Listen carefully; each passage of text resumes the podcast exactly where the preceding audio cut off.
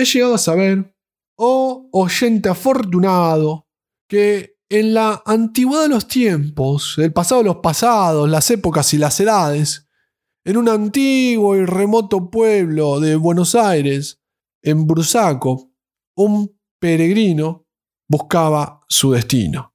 En una tarde de otoño, se encontraba sentado en la parada del colectivo, el 514 que nunca llega. El solcito estaba lindo, le daba en la cara.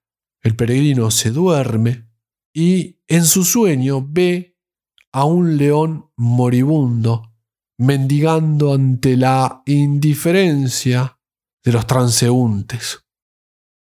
Por lo visto, el león había sido atacado por un grupo de cazadores que querían su piel y quedó a la deriva, mendigando auxilio.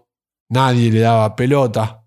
Hasta que apareció un pequeño conejo que lo llevó a una cueva, le brindó calor en el frío, le hizo un fueguito, lo protegió de la lluvia, le hizo sopa, le dio de las mejores medicinas, y poco a poco el león fue reencontrándose con su fortaleza gracias al esfuerzo del voluntarioso conejito. Se escucha un ladrido a lo lejos.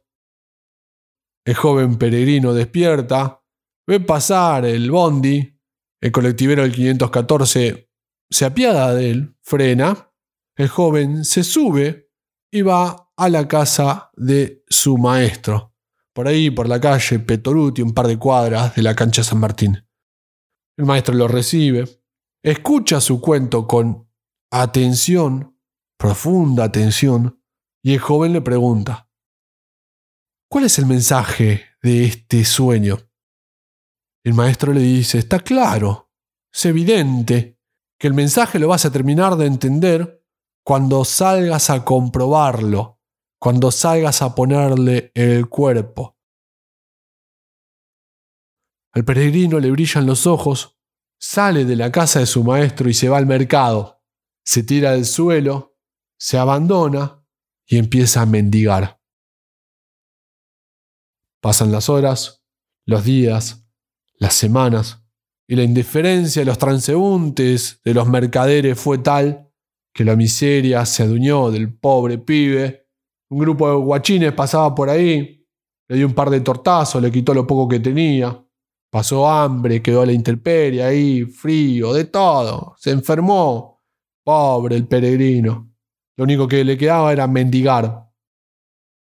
Con la poca fuerza que le quedaba, volvió a la casa de su maestro, quien le preparó un tecito y lo escuchó con atención otra vez.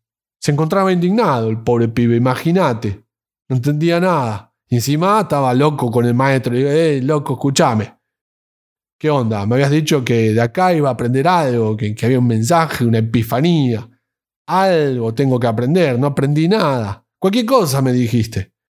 el maestro le dijo, por supuesto que aprendiste. Ya le pusiste el cuerpo como si fueras un león. ¿Qué tal si ahora volvés y le pones el cuerpo como el conejo de tus sueños. Si llegaste hasta acá, te agradezco por haber escuchado y espero volver a encontrarnos pronto en un próximo episodio. Te dejo un abrazo fraternal.